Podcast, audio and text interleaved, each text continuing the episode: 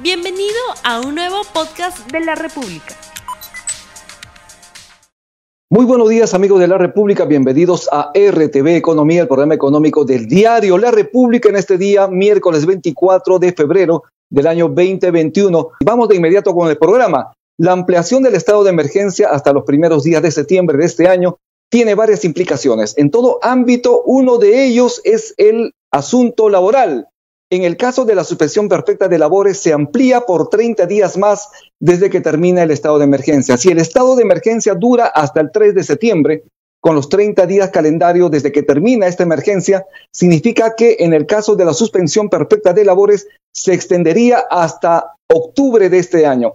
Esta figura implica el no pago de las remuneraciones a los trabajadores que están en esta situación y esto fue habilitada a mediados de abril del primer año de la pandemia y fue prorrogada en varias oportunidades. Sobre las implicancias de esta decisión hablaremos el día de hoy con el abogado laboralista Germán Lora, a quien justamente ya tenemos en la línea. Muy buenos días, señor Lora. ¿Cómo están? Buenos días, gusto verlos. Muchísimas gracias, bienvenido a RTV Economía. En principio, ¿cuáles son los principales efectos en el ámbito laboral tras la ampliación del estado de emergencia? Bueno, hay varios, porque varias, eh, varias situaciones laborales, varios derechos y obligaciones laborales se supeditaron eh, directamente a al tiempo del estado de emergencia sanitaria, ¿no? Uno de ellos, el que usted ha manifestado, ¿no? La posibilidad de iniciar una suspensión perfecta de labores o de seguirla manteniendo vigente se ha prorrogado hasta octubre, porque son 30 días después de la finalización de la emergencia sanitaria. Entonces, es, si la emergencia sanitaria termina el 3 de eh, septiembre, la posibilidad de hacerse ese colectivos, perdón, de hacer suspensiones perfectas de labores en base a la norma dictada especialmente rige hasta el 2 de octubre de este año. Pero ojo que la suspensión perfecta de labores fue una medida que fue utilizada por casi 300.000 empresas al inicio, como usted bien señaló, en abril del año 2000, 2020, eh, pero que hoy por hoy algunas empresas en algunos rubros la mantienen vigente. Ya, ya muchos de sus trabajadores regresaron eh, a, prestar servicios a sus empresas. Entonces, no es una medida que va a ser muy masiva, es una medida residual hoy por hoy, ¿no? Eh, entonces, creo que es una, es una, una medida que, que, está vigente, pero que no me imagino que muchas entidades empleadoras no la van a utilizar. Esa es una. En el caso. La otra. ¿Ya? Dígame, dígame. No, dígame, dígame. No, eh, estamos, estamos hablando usted de, varias implicancias en, el, en, la parte laboral. La suspensión perfecta es una de ellas. ¿Cuáles son las demás? Una de ellas. La otra importante es el trabajo remoto, ¿no? Eh, lo curioso es que el trabajo remoto, por una ley, por un decreto de urgencia que salió en finales de octubre del año pasado, eh, estableció que que el trabajo remoto iba a durar hasta el 31 de julio, ¿no? Eh, pero el trabajo remoto está vinculado también al estado de emergencia sanitaria. Y ahora tenemos una norma que dice que 31 de julio y otra norma que prorroga el estado de emergencia hasta septiembre, por lo tanto debería prorrogarse el trabajo remoto también hasta septiembre y no terminar en julio, como dictó la norma de octubre del año pasado. Eso el gobierno tiene que tomar una decisión de decir, oye, en verdad no es al 31 de julio, sino hasta septiembre. Ahí el gobierno tiene que actuar en lo que es trabajo remoto. Otra figura importante y preocupante a la vez es el tema de los trabajadores de riesgo, ¿no? Los trabajadores de riesgo, calificados como de riesgo frente al COVID, eh, siguen en licencia sin goce de haber. Es decir, van a cumplir casi, casi 18 meses o año y medio en, en una suspensión perfecta de labores con goce de haber, perdón, compensable. Es decir, un trabajador, para hacerlo sencillo, un trabajador que tiene algún grado de riesgo conforme a la legislación peruana, es decir, mayor de 65, eh, con alguna comorbilidad eh, preexistente, eh, está desde, desde el mes de marzo del año pasado, desde mediados del mes del año pasado, y va a poder estar hasta septiembre de este año 2021, es decir, casi 18 meses, en una suspensión con goce de haber, es decir, el empleador le sigue pagando el trabajador no va a laborar con cargo a compensar. Yo me pregunto, ¿Cómo se van a compensar esos 18 meses de no trabajo? Eso va a ser un problema que el gobierno tiene que solucionar inmediatamente. no solamente por el tema de los empleadores que siguen pagando el dinero a alguien que no le presta el servicio, sino fundamentalmente por los trabajadores. Va a llegar un momento en que el trabajador ya pueda ir a laborar porque se vacunó, por ejemplo, y yo me pregunto cómo ese trabajador de 65 años, 68 años, va a poder recuperar todas las horas que me debe, que corresponden a 18 meses de trabajo. Entonces, creo que el gobierno está muy calmo y muy silencioso en los temas laborales y creo que es importante que si bien es un gobierno que va a terminar el 28 de julio, tiene que hacer cosas y tiene que sacar normas respecto a este tema. En el caso, por ejemplo, de esas tres figuras de las que usted habla, ¿a cuántas personas se involucran en el, en el ámbito laboral aproximadamente? No, no tengo el dato exacto a cuántas personas se involucra eh, una suspensión perfecta, por ejemplo. El trabajo remoto sí es una, una, una figura que se utilizó para, para casi 300 mil personas también. No sé si seguirá eh, mucha gente en trabajo remoto. Estos temas de cuarentena te hacen regresar al trabajo remoto, ¿no?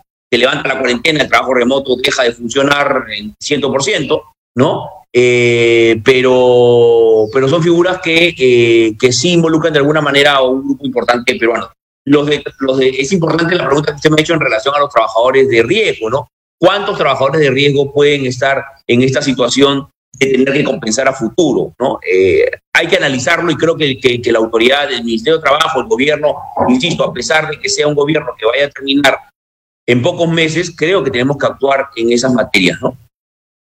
En el sentido, por ejemplo, de la suspensión perfecta de labores, para que la gente lo entienda bien, ¿de qué se trata esta figura laboral? ¿Qué cosa es suspensión perfecta y cuáles son, en todo caso, aquellos beneficios que el trabajador pierde debido a esta situación?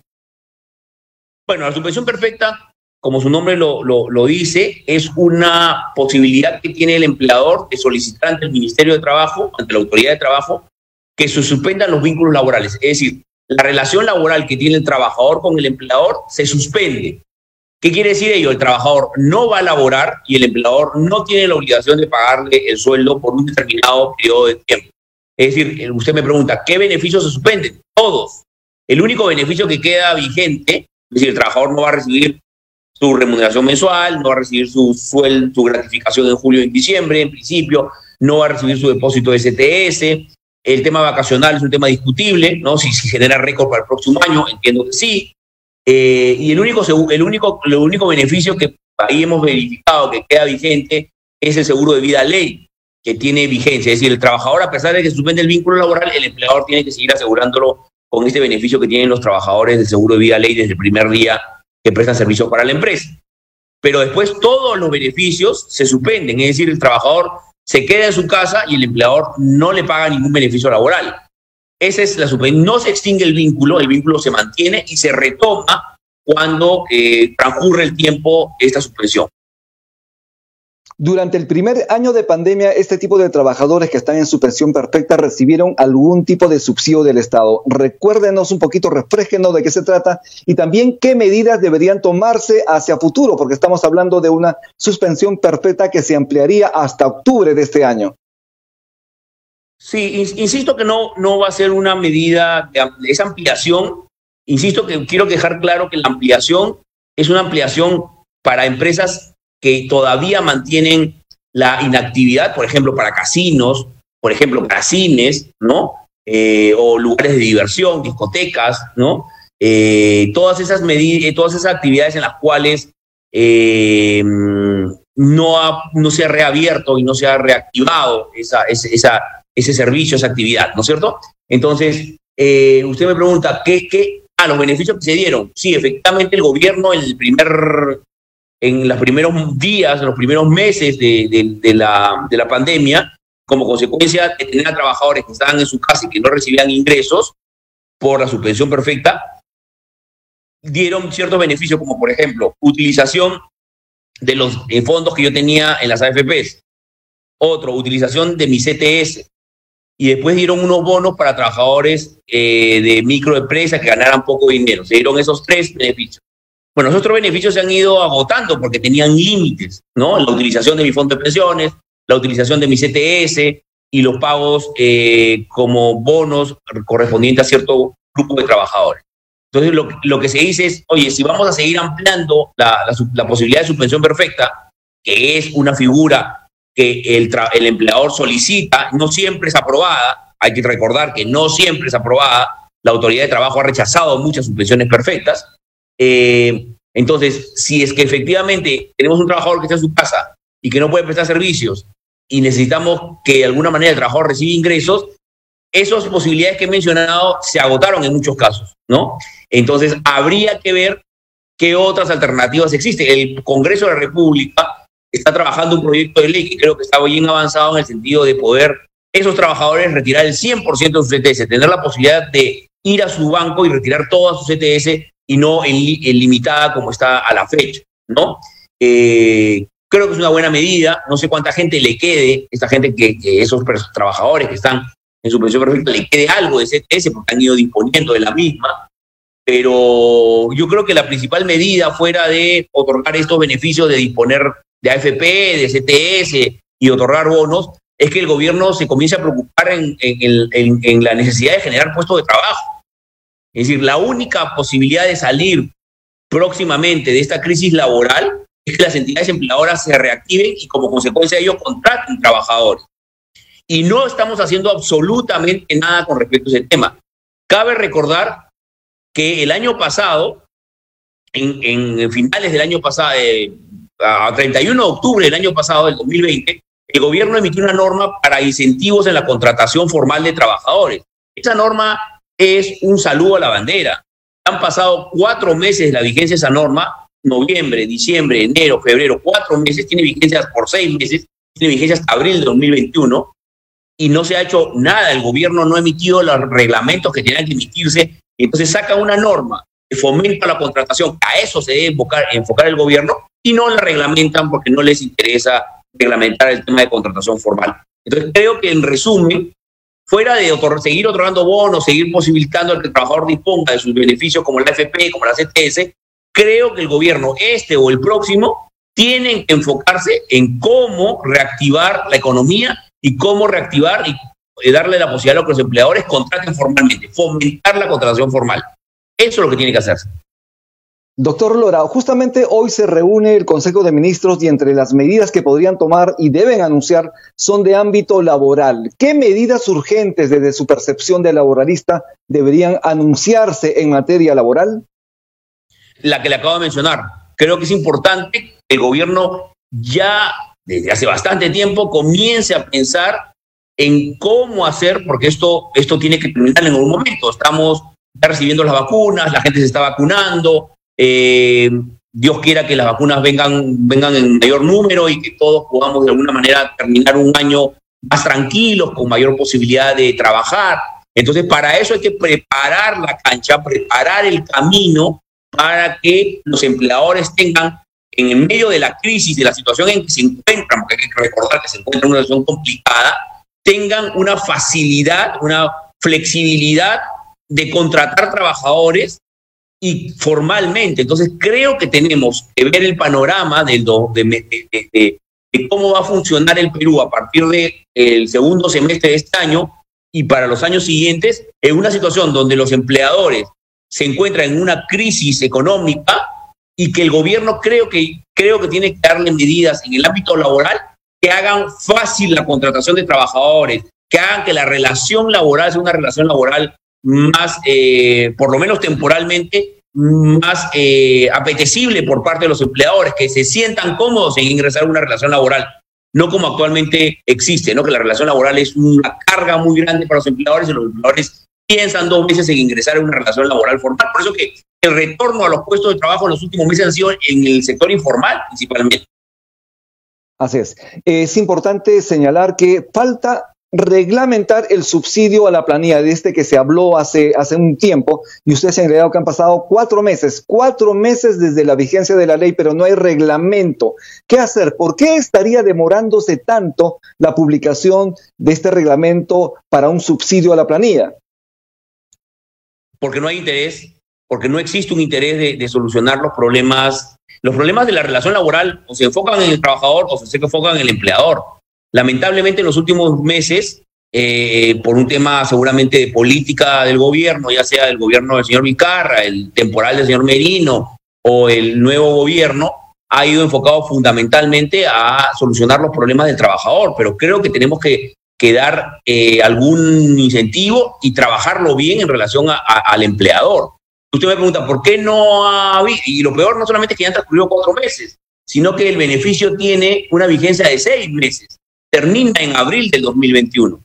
Entonces, ya estamos al cuarto mes, nadie lo va a utilizar en los dos últimos meses y no sé si se va a reglamentar.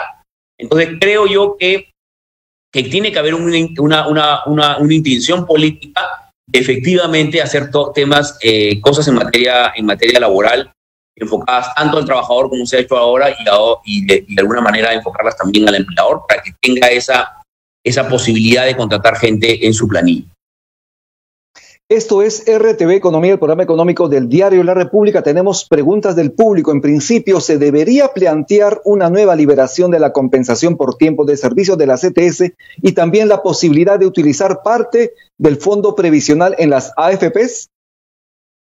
Yo soy de la opinión, siempre he sido de la opinión de que la CTS eh, es un beneficio que muchos trabajadores, eh, como está configurado en el Perú, eh, como un beneficio que el trabajador entiende que es de su propiedad y que lo va a utilizar en lo que considere conveniente, ¿no?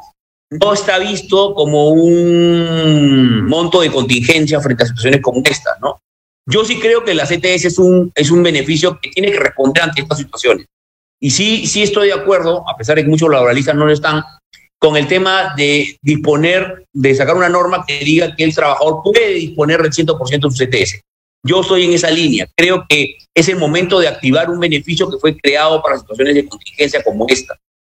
La pregunta sería, ¿cuántos trabajadores tiene CTS que los pueda soportar? ¿no? además, acuérdense que la CTS solamente va a soportar a los trabajadores que tienen vínculo laboral formal, porque los que ya se fueron de la empresa o los informales ya no tienen CTS, ¿no? Entonces, eh, a ver a cuántas personas la CTS podría ayudar, pero si se libera puede ayudar a unas cuantas y me parece válido.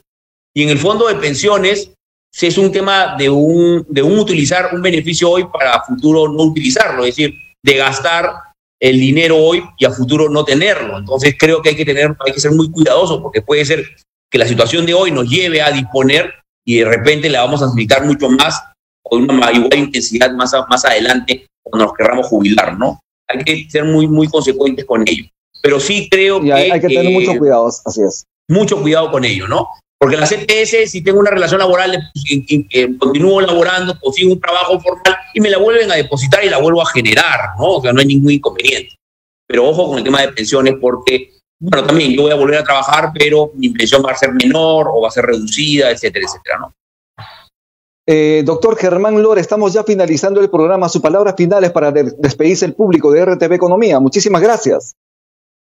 Gracias a ustedes, em, yo creo que, estamos, estamos eh, en una situación, voy a hablar solamente del aspecto laboral, creo que, estamos dejando hacer, dejar, dejando pasar eh, temas laborales. Yo creo que uno de los puntos de este gobierno que está saliendo y del gobierno y del gobierno que podrá ingresar en julio del año de este año, tienen que darle una prioridad al tema laboral creo que no le estamos dando la, importancia que tiene el tema laboral eh, de la forma que quieran, ¿no? Pero creo que eh, en el punto dos o tres de una agenda de salida de este gobierno o de propuesta del próximo gobierno, yo, por ejemplo, reviso las propuestas de, los candidatos a la presidencia, los escucho, y ninguna, ningún candidato habla de cómo reactivar la economía o cómo reactivar los puestos de trabajo formales. Y creo que tiene que ser entre las tres o cinco prioridades de los gobiernos o de las propuestas de gobierno futuro que hayan materias laborales. Y no existe. Yo no veo,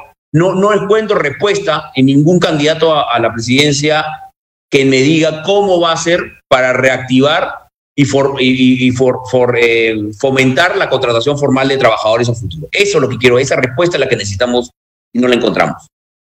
Esperemos que en el futuro esto cambie totalmente. Bueno, muchísimas gracias. Estuvimos con el abogado laboralista Germán Lora. Le agradecemos nuevamente su participación en RTV Economía. Hasta el día de mañana. No olvides suscribirte para que sigas escuchando más episodios de este podcast.